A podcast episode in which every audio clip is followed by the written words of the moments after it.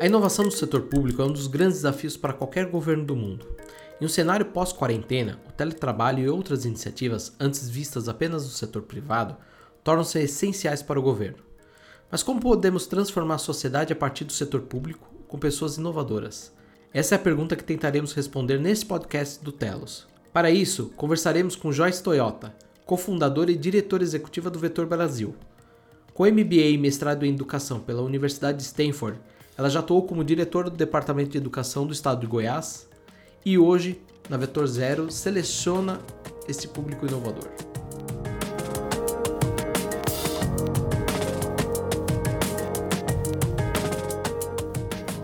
Bom, Joyce, seja bem-vinda.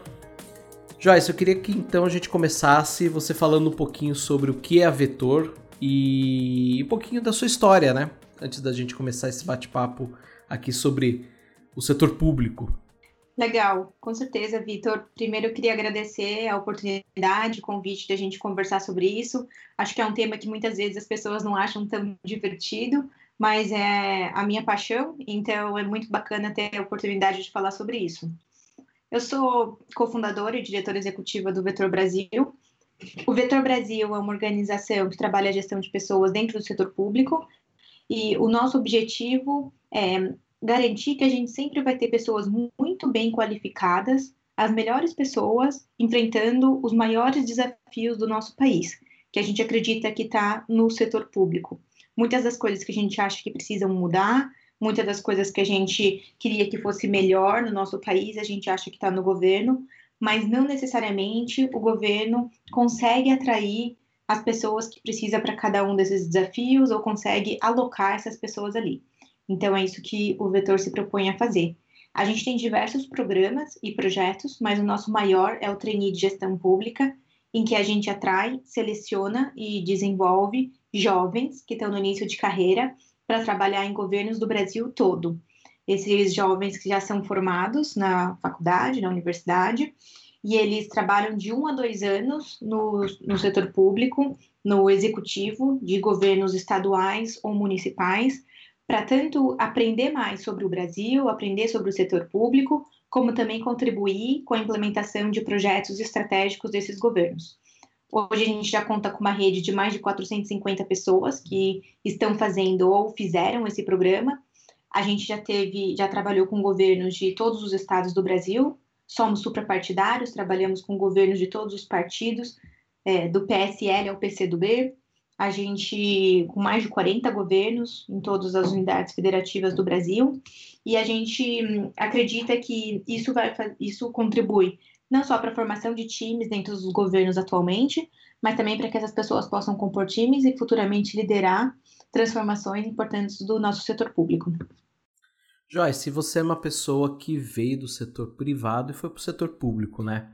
Então eu queria que você falasse um pouquinho sobre essas vantagens de trabalhar no setor público. Eu, eu acredito que hoje a gente tem aqui uma grande maioria, uma visão é, até um pouco distorcida né, do, do setor público no Brasil. Então eu queria que você falasse um pouquinho dessas vantagens. Legal, foi exatamente isso. Eu tinha trabalhado em consultoria por sete anos, quando eu descobri o, o governo, comecei a trabalhar com isso e, e desde então estou envolvida. Acho que a principal vantagem de trabalhar no setor público é que você se apaixona pelo impacto que o seu trabalho tem todos os dias na vida de milhões de pessoas. É muito difícil encontrar isso em outros setores, mas uma vez que você trabalha no setor público, você consegue enxergar o resultado das suas ações, daquilo que você faz. E por mais que seja difícil, por mais que a gente tenha limitações, que tenha burocracias, que tenha pessoas que estão lutando para um lado, outras para o outro. Quando a gente consegue fazer mudanças, por menor que elas sejam, elas vão impactar a vida de milhões de pessoas. E muito, isso é muito recompensador. É muito difícil sair do setor público uma vez que você já experimentou isso. Além disso, tem um, o setor público oferece um potencial gigantesco de aprendizado. Né? O desafio intelectual de tentar resolver problemas públicos é imenso. Quando a gente trabalha em organizações pequenas, a gente está falando de dificuldades de dezenas de pessoas, de centenas, de milhares de pessoas. Quando você está no governo, você tem que lidar com problemas de milhões de pessoas, de recursos que não podem ser utilizados a partir da decisão de uma só pessoa. A gente deve é, transparência e um processo de tomada de decisão inclusivo com toda a sociedade. E isso é muito complexo.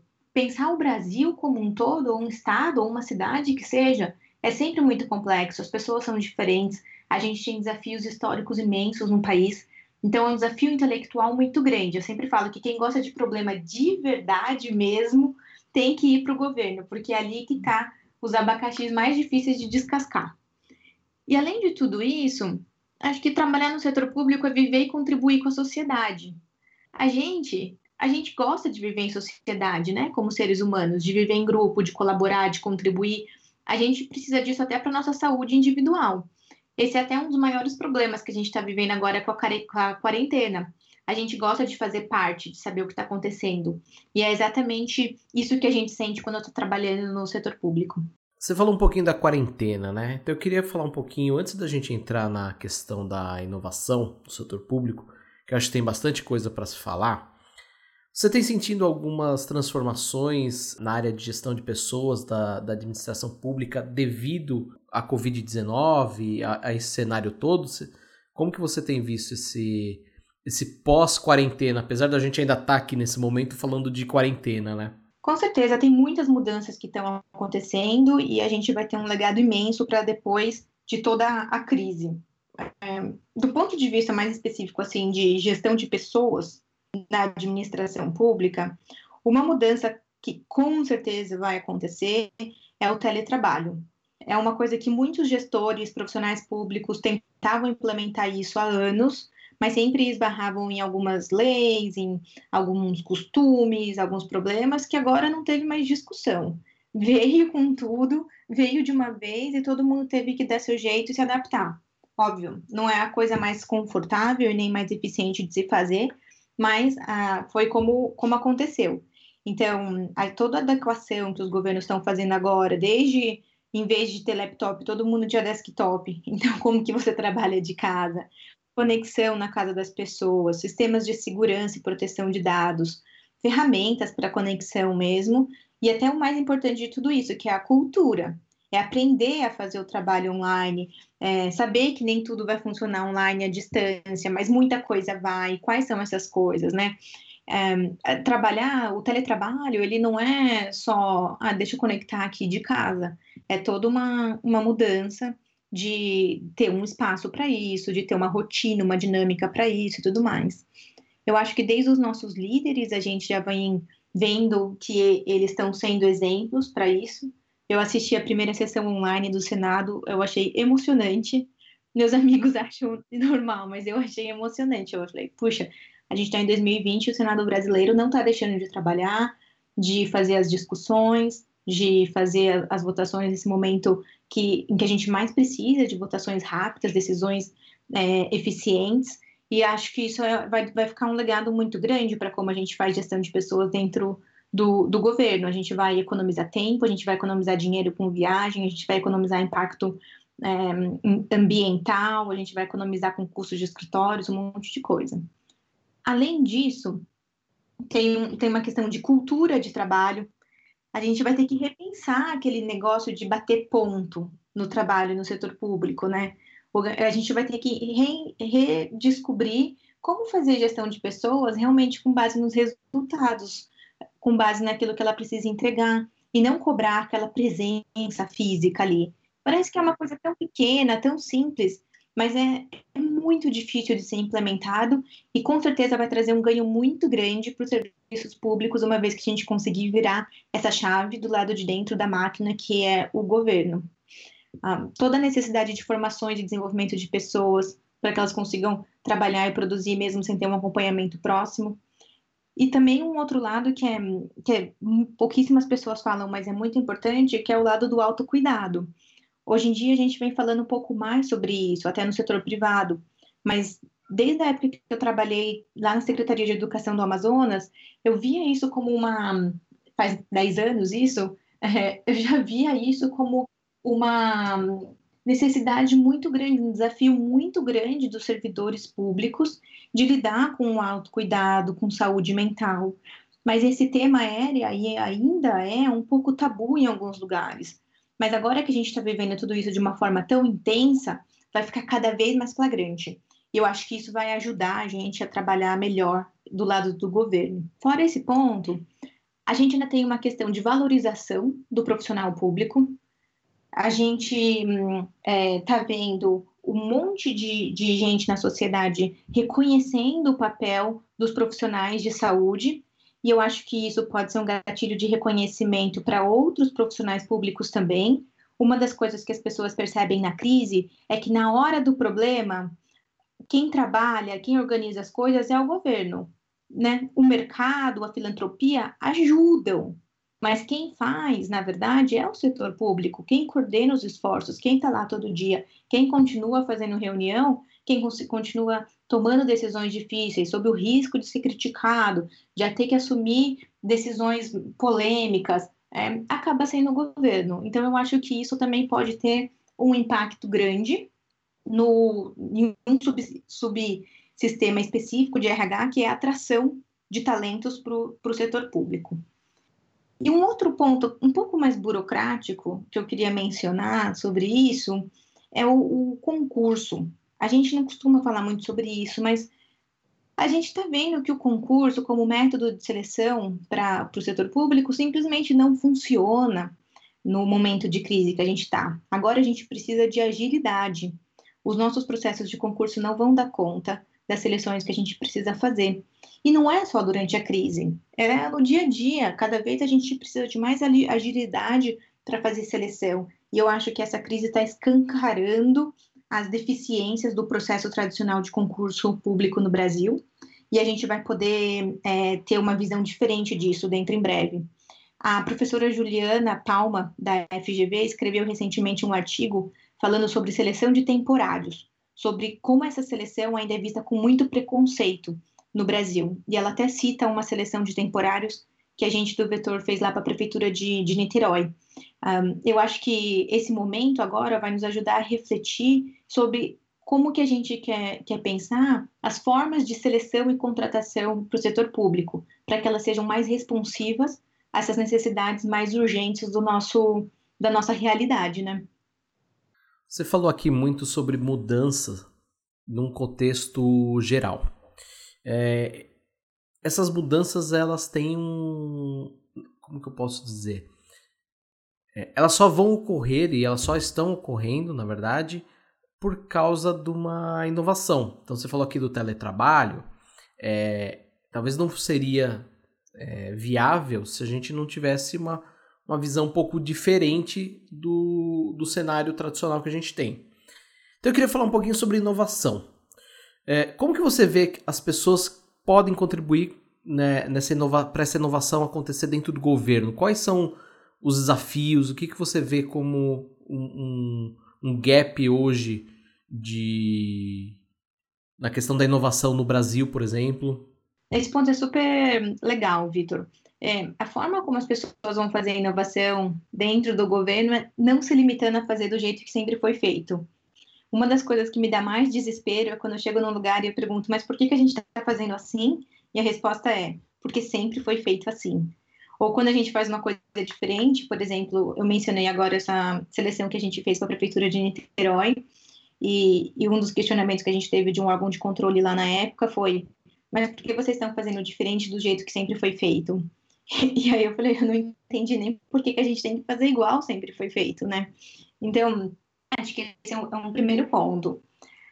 Além disso, dentro do setor público, as pessoas vão precisar ousar e, infelizmente, em diversos casos, assumir riscos pessoais. Esse é um desafio do setor público, porque hum, é muito difícil saber se aquilo que a gente está fazendo vai ser questionado por alguém daqui cinco anos um, e julgado como impropriedade administrativa por outra pessoa que não entendia as, uh, o processo de teste e, e, erro e aprendizado que é inerente à inovação. Então, isso ainda é um problema muito grande, é um, é um lugar muito difícil é, de promover a inovação por causa disso. Mas uma das coisas que eu acho que é bacana é que a gente tem cada vez mais gente com esse mindset dentro do governo e que estão vivendo os desafios na prática. Eu sou defensora de que a inovação tem que vir de dentro, é, quem está na linha de frente, quem sabe o tamanho do problema, onde que dá para resolver, onde que dá para mudar as coisas. E eu tenho visto, assim, umas, é, algumas iniciativas no Brasil todo, um, trabalhando com inovação dentro do setor público. Uma outra coisa que é diferente no setor público, eu acho, em termos de inovação, é que não, basta identificar o problema e reclamar, né? A pessoa tem que usar a criatividade resiliência, sem medo de propor, receber crítica, ah, porque essas coisas vão vir para poder continuar testar, testando e aprendendo. E quando eu falo isso, eu não estou nem me referindo só a um profissional público que está lá na ponta tentando fazer mudanças. Mesmo quando a gente fala com secretários, com prefeitos ou com governadores que querem inovar, para eles existe um custo muito alto de fazer isso também. Porque tudo que é feito no setor público vai ser questionado, vai ser criticado, seja pela sociedade, seja pela oposição. Então, é sempre mais fácil usar o argumento de que eu estou fazendo assim porque sempre foi feito assim, do que falar, olha, eu vou fazer diferente, eu não tenho certeza se vai dar certo ou não, mas eu quero tentar porque eu quero melhorar. Então, eu valorizo muito e reconheço muito é, os políticos, os líderes e os profissionais públicos de todos os níveis que têm essa coragem de fazer essa inovação. Você sente que hoje, então, a digitalização talvez é o grande desafio, já que essa inovação do ponto de vista de pessoas, né, da mudança do mindset e tudo mais, isso já está ocorrendo? Você acredita que então o grande desafio é tecnológico? Eu acho que não. É, eu acho que o desafio, é óbvio, a gente tem alguns desafios tecnológicos, sim, mas eu acho que o maior desafio está na nossa cultura. É, tecnologia é muito importante para o governo, principalmente por causa da escala. As coisas que a gente precisa fazer no governo, elas nunca são para meia dúzia de escolas, para meia dúzia de médicos, para algo pequenininho, para algo boutique. A gente sempre tem que pensar em coisas grandes, escaláveis. Então, para isso, óbvio, a gente sempre vai precisar de tecnologia.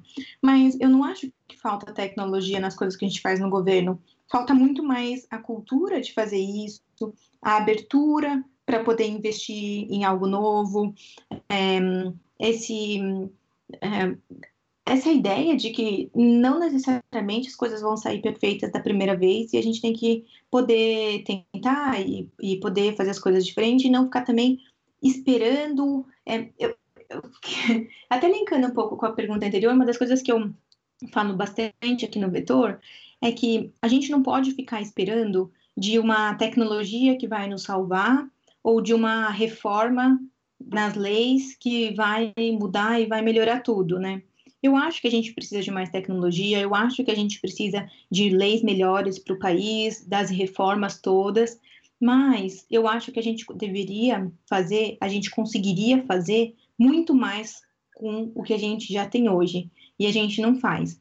Então eu, eu desafio bastante esse, esse discurso para chamar as pessoas para a ação agora que é, ok, com o que a gente tem hoje, já agora, o que, que poderia ser diferente? Em vez de a gente esperar essas mudanças é, de fora que venham nos trazer é, essas facilidades, né? Você falou um pouquinho sobre a questão da gente rever o conceito, por exemplo, de bater o ponto, né? E agora você falou que a tecnologia a gente existe. Então eu queria que você falasse um pouquinho sobre como que a tecnologia pode contribuir na gestão de pessoas no setor público. É, eu acho que está bem focado nesse ponto assim de, de escala. É, por exemplo, eu trabalhei uma época numa consultoria que tinha hum, cento e poucos consultores na época.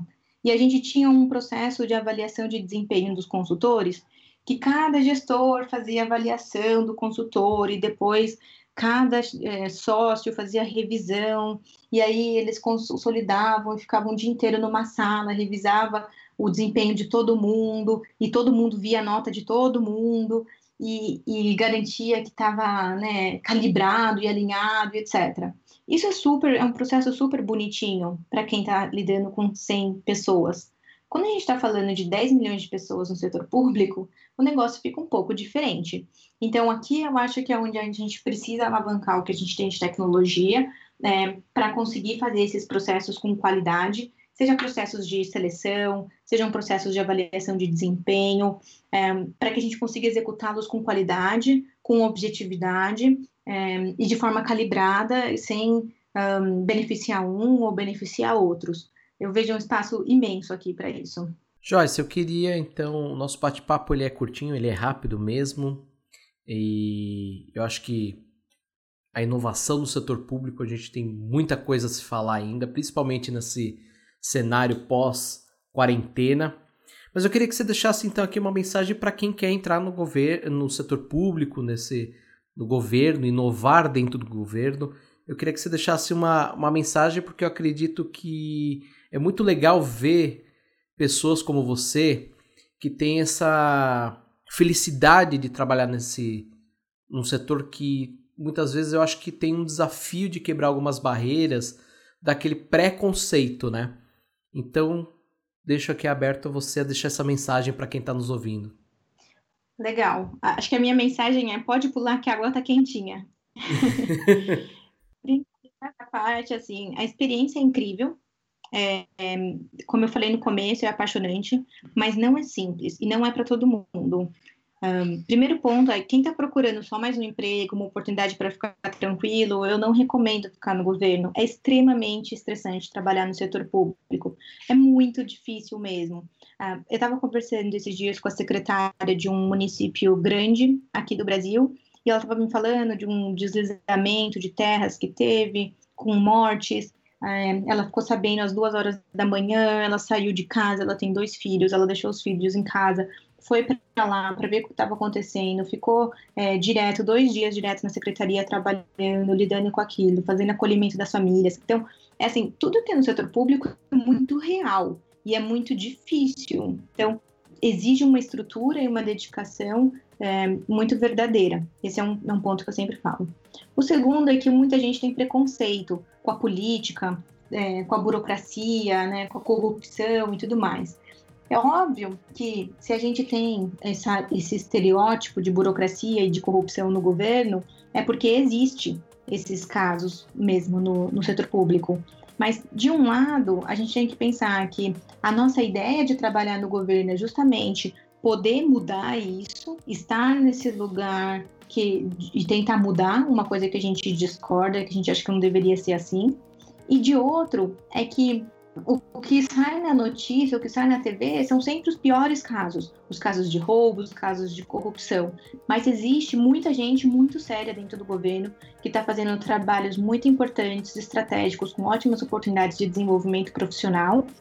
É, e que é relativamente fácil encontrar essas oportunidades uma vez que você começa a conversar com as pessoas que já estão do lado de dentro e já conhecem é, esses essas, esses lugares, esses, essas lideranças que oferecem um trabalho sério, com um impacto do lado de dentro e com escala. Então, essa é a minha dica para quem quer entrar e inovar no governo. Joyce, queria agradecer sua participação. É... De novo, é muito legal ver pessoas que estão inovando num setor que é tão desafiador. Tchau, tchau. Obrigada. E eu queria agradecer ao ouvinte que a gente se vê no próximo episódio. Até lá. Tchau.